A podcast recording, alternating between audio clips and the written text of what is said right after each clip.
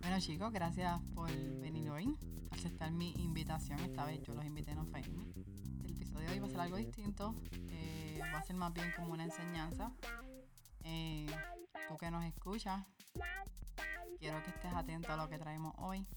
Cada uno va a traer su experiencia, porque el mensaje hoy se basa en cuando tenemos que hacer cosas que no queremos hacer, pero sabemos que las tenemos que hacer. Vamos a escuchar un poquito de las experiencias de los muchachos, pero también tengo una historia que contarles de un amigo mío. Bueno, ya todo el mundo tiene su café en la mano, ¿verdad? El mío está calientito, lo ponen por aquí porque si no me voy a quemar mientras hablo con ustedes. Sí. sí.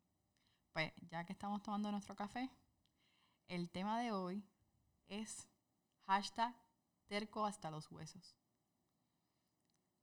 Válgame, qué interesante. Alvin, está interesante. promete. Promete, promete, promete. Pues antes de contarle la historia de mi amigo, quiero que ustedes me den un poquito de las experiencias que han tenido cuando se han puesto tercos. Cuando saben que no tienen que ser tercos porque tienen que hacer algo, pero simplemente no lo quieren hacer. De ahí yo puedo empezar. La semana pasada se supone que yo adelantara los trabajos de, de la universidad porque los tenía que entregar el sábado. Y me negué a hacerlo hasta el último momento. Uh. Así que tuve que amanecerme haciendo trabajos. Amanecerse haciendo trabajos. Yep.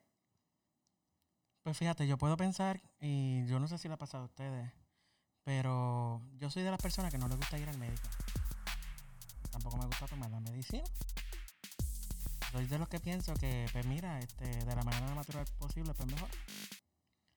Y empezó con un pequeño catarrito. ya, eso te me va a pasar. Ah, eso te me va a pasar. Entonces, cada vez empeoraba la tos y la persona decían, las amistades, mira, debe ir al médico para que no se te empeore. Y no, iba al no iba al médico, pasaba el día, hasta que se me iba la voz. Y me empezaba a doler la garganta. Donde ya la condición estaba tan agravada que entonces finalmente tuve que ir al médico tan terco, si lo hubiese hecho desde antes, no hubiese esperado a que me pasara, ¿verdad? Eso.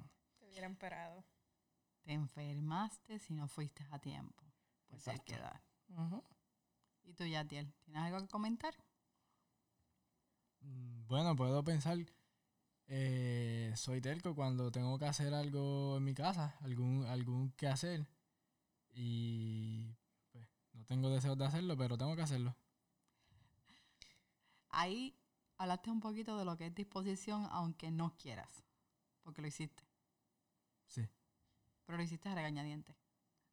No, como que, bueno, me quejo, pero lo hago porque tengo que hacerlo. No es porque me sale del corazón, sino porque... Oh, ahí está, del corazón. Bueno, pues ya que todo el mundo habló un poquito de... Yo quiero entonces contarle la historia de un amigo mío.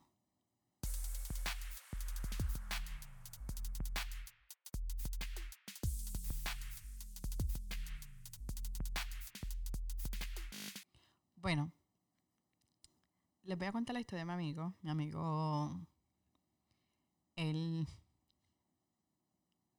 lo contrataron en una empresa famosa en Fajardo, pero pues eso fue una super oportunidad para él. Él se emocionó, él fue allá, él, él estaba a otro nivel de la emoción que tenía. Firmó hasta contrato. Entonces, cuando fue a es más, compró casa. Él compró casa por allá, compró auto. Él estaba feliz porque la posición que le iban a dar era un senior.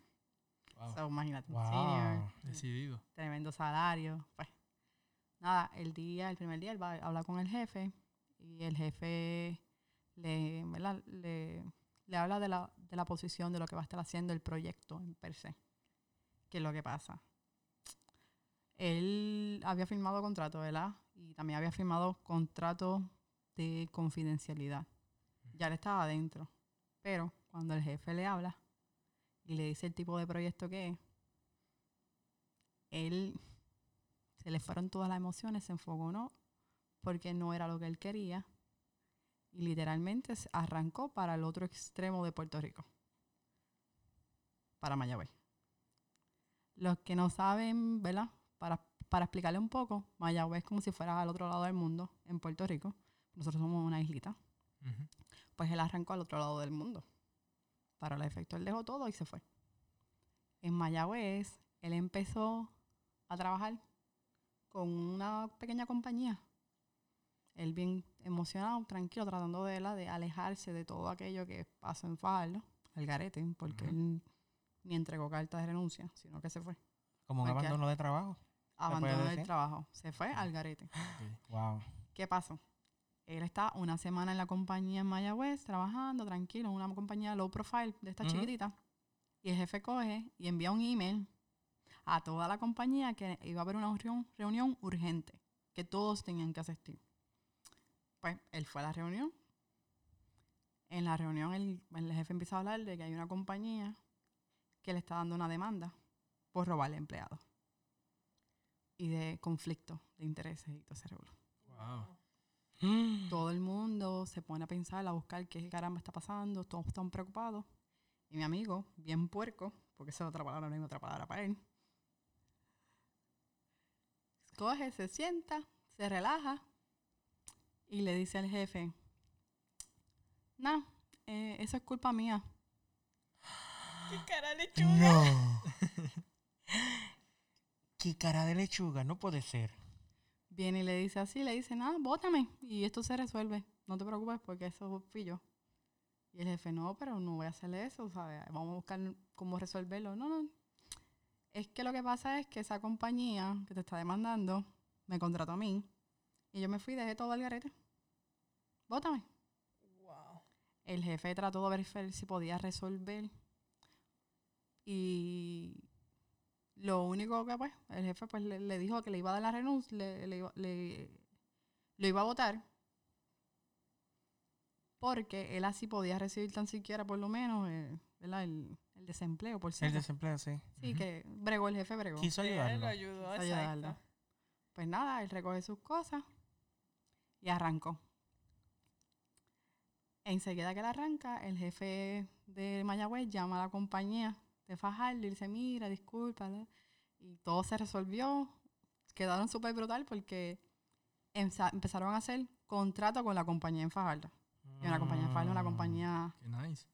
Por lo menos algo más bueno. arriba. Exacto. Exacto, salieron bendecidos. Eso hay que decirlo. Pero pues el muchacho, mi amigo arrancó al garete. Él vivía casi para Maricao. So, por Mayagüez subió por ahí para arriba. En vez de irse por... Bueno, era tan telco que en vez de irse cogiendo por la autopista, llegar hasta allá, decidió meterse por la ruta de la montaña. Y allá iban mandados y en una que se va por un barranco.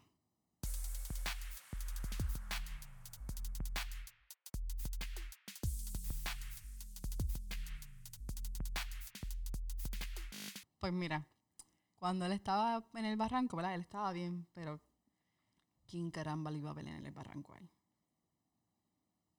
En el barranco, él empezó, ya, si me hubiera ido a Fajardo hubiera estado en Fajardo, nada de esto me hubiera pasado. Y él seguía. Diciendo eso.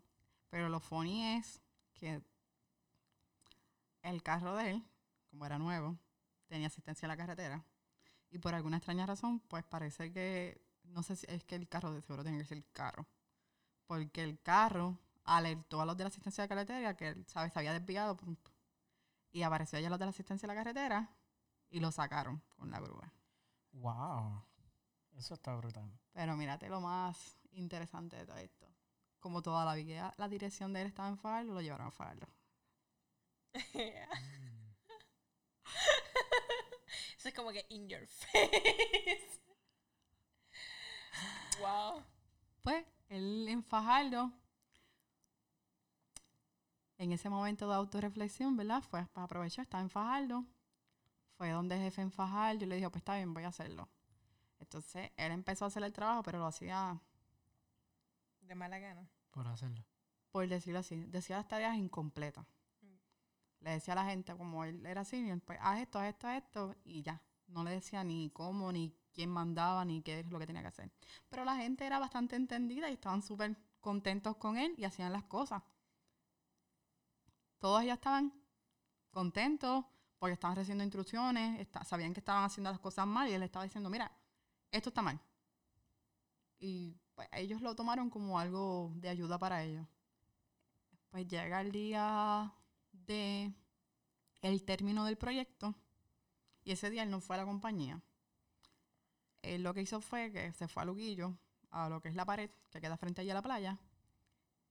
Se compró un cafecito en el negocio por allí, se sentó frente a la playa. Como el proyecto era tan importante, iban a publicarlo en las noticias, se sentó en la, frente a la playa para esperar el fracaso. Él estaba dándole a cada tres segundos refresh a la página para ver si tiraba una noticia de, lo desastroso que iba a ser el proyecto. Cuando él me dijo eso, me quedé en serio. Pero nada, él siguió ahí, llevaba todo el día. Y un turista que lo vio allí le, dio como que cosita porque estaba ya colorado. Le puso una sombrillita allí. Él seguía allí, pasó la noche, se fue. Regresó al día siguiente con la sombrillita. Seguía allí, esperando. Y no recibió una noticia. Y en un viento de eso, rancia así, se llevó la sombrilla. ¿Pa' qué te digo? Se empezó a quejar de la porquería sombrilla que tenía ahí al lado. Y que todo se supone que salieron súper mal, que el proyecto había sido un fracaso. Él siguió, siguió por ahí. ¿Esta historia no le parece a ustedes conocida? No, no, no, me trae nada familiar. ¿No te trae nada familiar? Bueno, yo he conocido gente de que sabe que hay algo Marin este, en algún proyecto y no lo reportan. Es como que estoy esperando a que fracasen y después te dicen, yo lo sabía que iba a fracasar, pero ¿por qué no lo hiciste a tiempo? So, es egoísta. Quieren ver todo destruido para demostrar un punto.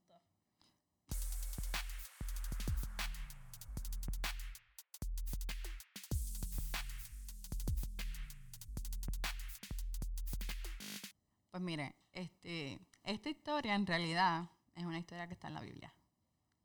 Esa es la de, la de Jonás. La de Jonás. esta historia es la de Jonás. Pero quiero verificar si dentro del carro tenía los días marcados que llevaba dentro del carro. cuando se cayó por el barranco. Bueno, Por lo menos las horas que llevaba. él estaba ahí contando. Oye, si tú lo sabías y no habías dicho nada, oye. Me, me voy a dar cuenta ahora. es que eh, eh, estaba pensando en, en cosas relacionadas al trabajo, no, Exacto. no a... Sí, no, exacto. Le hicimos un twist. ¿Sabes por qué le hicimos este twist? Porque a veces las historias que están en la Biblia las pasamos por alto, que pensamos que no son actualizadas a nuestro lo que estamos viviendo. Y la enseñanza que quiero llevar aquí es Jonás. No sé si ahora, ah, quizás alguno de ustedes ha leído ya Jonás, o mejor dicho, han tenido la versión infantil de Jonás, que es Jonás y la ballena. Y para hacerle crédito, la ballena solamente tiene un solo versículo y no una ballena es un gran pez. La historia en sí no se trata de Nínive, se trata de Jonás. Y si, y así a ti la historia que te acabo de contar te pareció que se fue a los extremos y que esa persona es lo peor, o una cosa exagerada, pues les quiero decir que todos somos Jonás. Ujú. Porque, pues, Jonás lo llevó a los extremos. Jonás huyó de Dios, el Dios que creó los cielos y la tierra, y huyó en un barco. Y la cara de lechuga que tuvo, así como dijo Leira, que fue lo que le dijo a los de la embarcación. Ah, ese es mi Dios, Tírenme al mar. tírenme al mar. Prefiero, prácticamente prefirió morir, en este caso ser votado de la compañía, Antes. que antes regresar. O reconocer que, que estaba equivocado. que estaba equivocado. Y con todo y eso, el Señor dejó bendiciones detrás de él, porque los marinos, los que andaban en la embarcación, que tenían diferentes dioses, cuando lo lanzaron, creyeron en Dios. Así está la Biblia grabado. Y fueron bendecidos. En la, en la historia de Cabal, en la compañía, rápido, ¿verdad? Hizo lo que lo votaron Ujú. y hicieron negocios con la compañía en Fajardo, que prácticamente si ya se dieron cuenta la compañía en Fajardo quién es. El jefe, es Dios. Y salieron bendecidos porque hicieron un, un partnership ahí. Entonces, pues ya, la ballena no tengo que contarlo, ¿verdad? Aunque Yatiel estaba esperando más de la ballena. Yatiel, esa no es la historia. Así mismo, ¿verdad? Como hacemos, ¿verdad? Nos vamos por ahí hacer lo que nos da la gana por evitar escuchar la voz de Dios y Dios siempre nos da contra la pared. Así mismo. Y da la casualidad que la ballena lo lleva a donde tenía que ir. En este caso, sí, asistencia a la carretera lo Lo iba a llevar a Fajardo. Y pues, ah, y fue, fue a Fajardo, hizo lo que le mandaron a hacer, dirigió el equipo, pero dio las instrucciones incompletas. Así mismo como hizo Jonás, porque Jonás lo que dijo es que Nínive iba a ser destruida. Así No dijo ni de quién era la orden, Así mismo. Pero la gente de Nínive creyó en, en Dios y se convirtieron. O sea, se, se arrepintieron de su pecado. Hasta el rey, y el rey no tuvo una, un tú a tú con Jonás. Simplemente porque escuchó que esa persona estaba dando las instrucciones incompletas de lo que iba a pasar. Y creyeron. Hicieron caso a lo que están diciendo y pues, por obra del Espíritu Santo o por la inteligencia de la gente en Fajardo, lograron cumplir el, el proyecto. Este caso, Nínive se arrepintió. Y por último, y no menos importante, pues la, la moraleja, ¿verdad? De, de que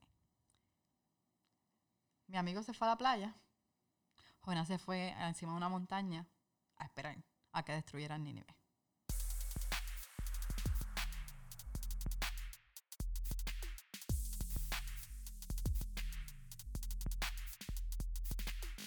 Porque el arrepentimiento de él dentro de la ballena, que el Señor tuvo misericordia de él y lo dejó llevar, que fuera Nínive y cumplara- cumpliera su misión, que es lo mismo, ¿verdad? El de asistencia en la carretera, que, que asistencia en la carretera, ¿verdad? Diera con su localización, porque el carro era caro, para llevarlo a la dirección última que tuvo, que fue en Fajardo, porque esa era la dirección de su casa, porque él se había comprado todo. Que diera con eso y llevar el mensaje, pero aún así, que Dios tuvo misericordia con él, él quiso no tener misericordia con la gente y esperaba que todo fracasara, que Nínive fuera destruida. Me resulta interesante, Carolyn, cuando hablas de la mis- misericordia de Dios, ¿verdad? Eh, Dios se manifiesta de diferentes maneras y, y, y a través de esta historia, ¿verdad? De, de- la Biblia, que es real, es como menciona, eh, cada, uno, cada uno de nosotros nos podemos reflejar en, en, en esa experiencia también, ¿verdad? Particular. Eh, pero no importa cuán terco uno es, no importa, estés de acuerdo o no, a qué nivel llega esa terquedad. La misericordia de Dios es tan y tan grande que aun cuando tú lo sigues y quizás sientas inseguridad, pero el plan de Dios es tan perfecto que da resultados. Da resultados, vas a ver los resultados ahí.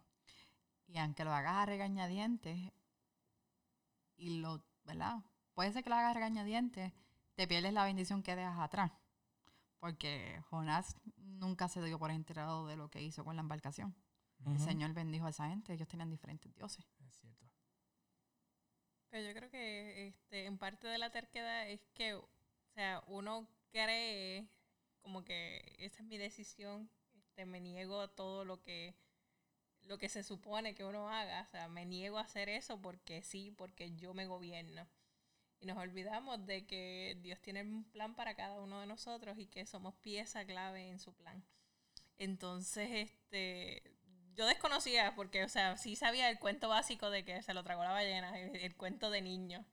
Este, pero como que la historia completa no me acordaba porque realmente eso fue cuando cuentos de niños, como te dije. Este, y me parece curioso porque realmente yo estaba aquí poniéndome las uñas porque estaba concentrada en la historia. Y sí, pues a veces es eso de que nos encerramos en nuestro mundo chiquitito. eh, nos volvemos egoístas, tercos, porque no estamos como que sabemos que tenemos que hacer algo y no lo quiero hacer, so, estoy siendo egoísta. Y nos privamos muchas veces de eso, de, de qué acciones nosotros podemos hacer o que estamos haciendo y, eh, porque es nuestro día a día. Pero como estamos en esa negación, en esa terquedad, no vemos las bendiciones que tenemos detrás.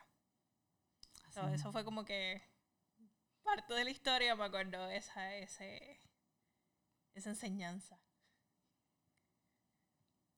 Pero fíjate, este, Leira, ya que menciona por ese lado, eh, muchas veces, ¿verdad? Yo me pongo a pensar cuando somos niños, nos crían de una manera, ¿verdad? Eh, debes hacer esto, debes hacer lo otro para que logres esto y logres lo otro. Desde pequeño te acostumbran a planificar tu vida Sí. para tener un mejor bienestar, ¿verdad? No puedo generalizar, ¿verdad? Porque hay, hay padres que sí integran esa enseñanza a Dios, ¿verdad? Y, y es aquí donde vemos la integración de, de esa planificación en nuestras vidas, que Dios siempre debe estar en el centro de nuestras vidas. Una vez tú planificas tu vida en torno, ¿verdad? Incluyendo a Dios en todo, pues entonces quizás, eh, no puedo decir quizás, de verdad, estoy bien seguro de que al formar parte, como bien mencionas, ese plan perfecto, eh, ser esas piezas claves de él, pues definitivamente, pues terminamos siendo más, no quiero decir la palabra exitoso, porque no es exitoso, es como que alineamos más a, a- a esta gracia, a estas bendiciones que Dios no- nos tiene preparado, porque aun cuando tú no lo quieres, aun cuando esa terquedad no te, lo no te deje verla, la misericordia de Dios es tan grande que la bendición está ahí para ti, está en ti el verla y recibirla, pero está ahí. Y yo encuentro también de que es e- esa apertura que debe de tener la persona, o sea, no es el, el esperar el caos, es esperar este buenos resultados. Este, porque hay gente que, pues, los que no han tenido la dicha de criarse en un ambiente desde pequeño, pero hay gente de que conoce a Dios a través de su vida y ahí es como que encuentran ese, ese, esa gracia y, y deciden seguirlo este, y aprender más de él. Exacto. Que es esa apertura también a salir al encuentro, como que abrirse y, y darse la oportunidad. Es como dice en Proverbios 16.9. El hombre hace, hace planes, pero es Dios quien dirige sus pasos. Así mismo es.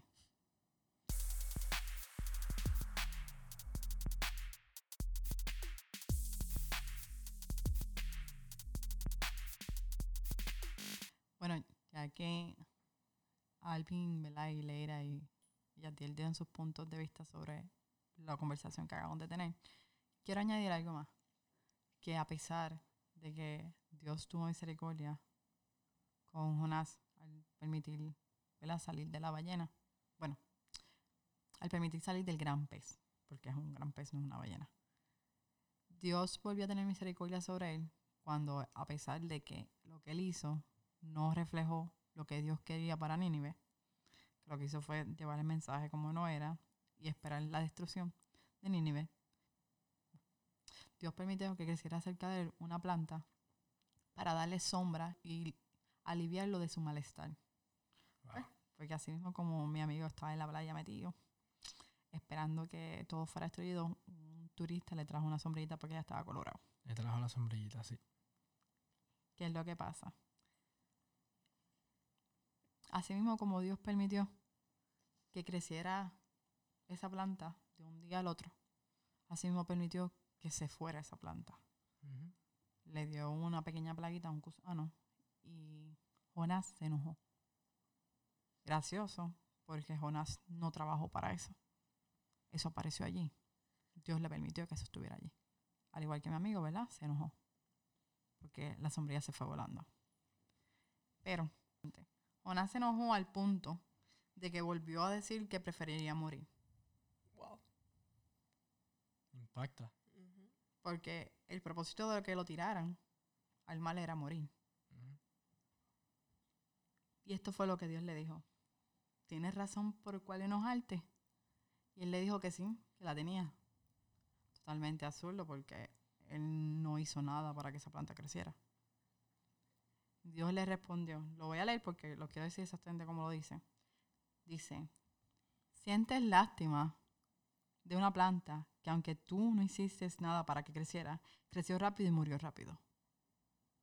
Pero Nínive tiene más de 120 mil habitantes que viven en oscuridad espiritual, sin mencionar todos los animales. ¿No debería yo sentir lástima por esa ciudad?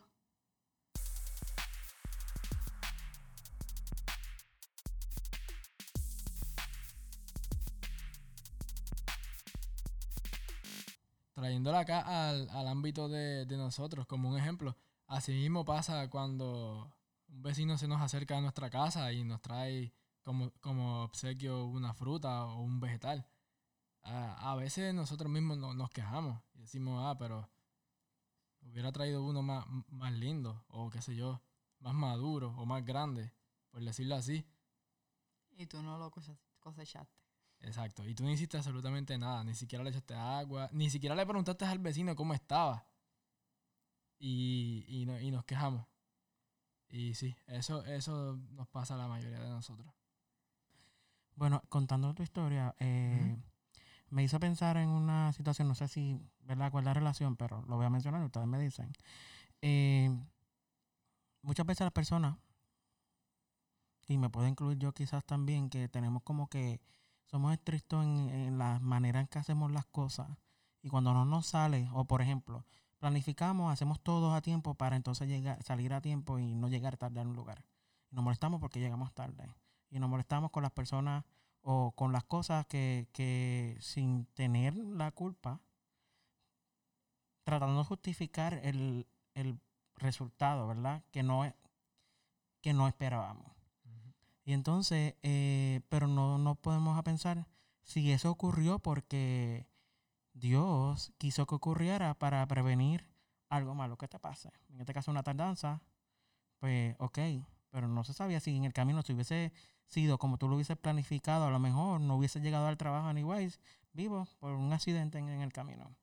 Sí. ¿Verdad? Y nosotros aún así nos molestamos y nos cuestionamos por qué no nos salen las cosas como nosotros queremos, Ujú. Como nosotros planificamos, ¿verdad? Y aún así la misericordia de Dios es tan grande que nos bendice de esa manera, previniendo que cosas malas nos pasen. Es cierto. Es que me da, pe- me da que pensar eso, porque es nuevamente, o sea, es el egoísmo de porque no sale lo que yo quiero que pase. Y entonces es como si quisiéramos controlar a Dios, o sea, yo te, yo creo en ti, te ofrezco esto, pero sigue tú mi plan, no yo voy a seguir el tuyo. Exactamente. O sea, Yo quiero que tú me pongas las cosas de que me salgan de esta forma. No es el adecuado, ¿verdad? Porque uno planea uno al gusto, disposición o, o la meta que uno, uno se trace. Pero es como todo proyecto. Dentro de todo ese plan puede haber este alguna demora, alguna tardanza en alguna de las partes. So, Exacto. no estamos considerando como que el mapa completo. Exacto. Saben que eh, yo estoy leyendo un, un libro y, y guarda, guarda relación con lo que trajo Leira ahora.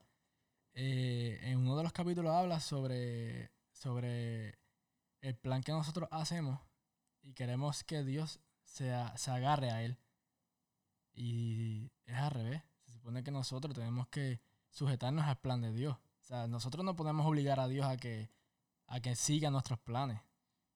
Exacto, así como alguien estaba mencionando ahorita. Cuando uno, uno construye una vida, no necesariamente alrededor de lo que Dios quiere para uno. Pero poniéndolo del punto de Jonás, o sea, morir porque no sale como uno quiere, está como que muy al extremo. Pero Mm. quizás este, si lo traemos a nuestra vida diaria, puede ser también como que nos alejamos de Dios. A veces como que no esperábamos eso y reaccionamos de la forma de alejarnos un poquito más de Dios o este es que estaba viendo un video que decía eso de que a veces nosotros tenemos issues con Dios de que como que nos enojamos ah, tenemos algo guardadito como que alguna espinita que nos molesta y, y que pues nos afecta realmente porque como que no estamos en comunión no estamos en, eh, en paz y pues nos empezamos a cuestionar porque yo creo que eso es nuestra naturaleza siempre. O sea, tenemos un plan, queremos que se siga al pie de la letra. Pero pues cuando las cosas no salen como, como planificábamos desde un principio, pues nos frustramos y ahí empieza todo el desespero, el enojo, este, y todo lo habido y por haber en este mundo. Así que, pues, creo que de cierta forma nos podemos identificar un poquito con lo de Jonás. Pero aún así yo creo que irse al extremo de morir, pues no, ya eso es too much. Sabemos que Jonás es dramático. Bueno, quizás tenía deseo de morir porque nada salía como él quería por mucho tiempo. Sí. Sabrá Dios cuánto es cierto. tiempo estuvo haciendo todas esas cosas como él quería que salieran y el Señor le dijo, no, así no va. Vas a hacerlo como yo quiero. Y pues, Debe de aprender un poquito de Job. bueno. Muchas gracias. De verdad, la discusión me encantó. Sí, muy buena. Creo que todos aprendimos un poquito. Definitivo. Y por favor, la próxima vez que te cuenten la historia de Jonás, no diga, ay, yo no soy así o yo no Me conozco a nadie así. Para no comerme las uñas. Es importante, mi gente, que todos tenemos algo de Jonás. Sí.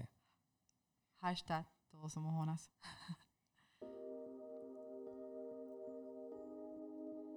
Te quiero agradecer por haber escuchado este episodio completo hasta el final. Y ahora, pues, como última parte, y creo que la más importante, es que quiero orar por ti y por nosotros que estamos aquí. Gracias, Señor, por habernos permitido escuchar estas palabras que tanto a veces se nos olvidan. Porque es fácil nosotros pensar en lo que queremos hacer y no en lo que tú quieres hacer. Y esa terquedad que a veces nos caracteriza, nos, caracteriza es la terquedad que a veces no nos deja llegar a ti. Yo ahora mismo te pido que seas tú bregando con eso, Señor, en nosotros. Que seas tú pasando tus manos y enderezando lo que alguna vez, Señor, se dobló por nuestra terquedad.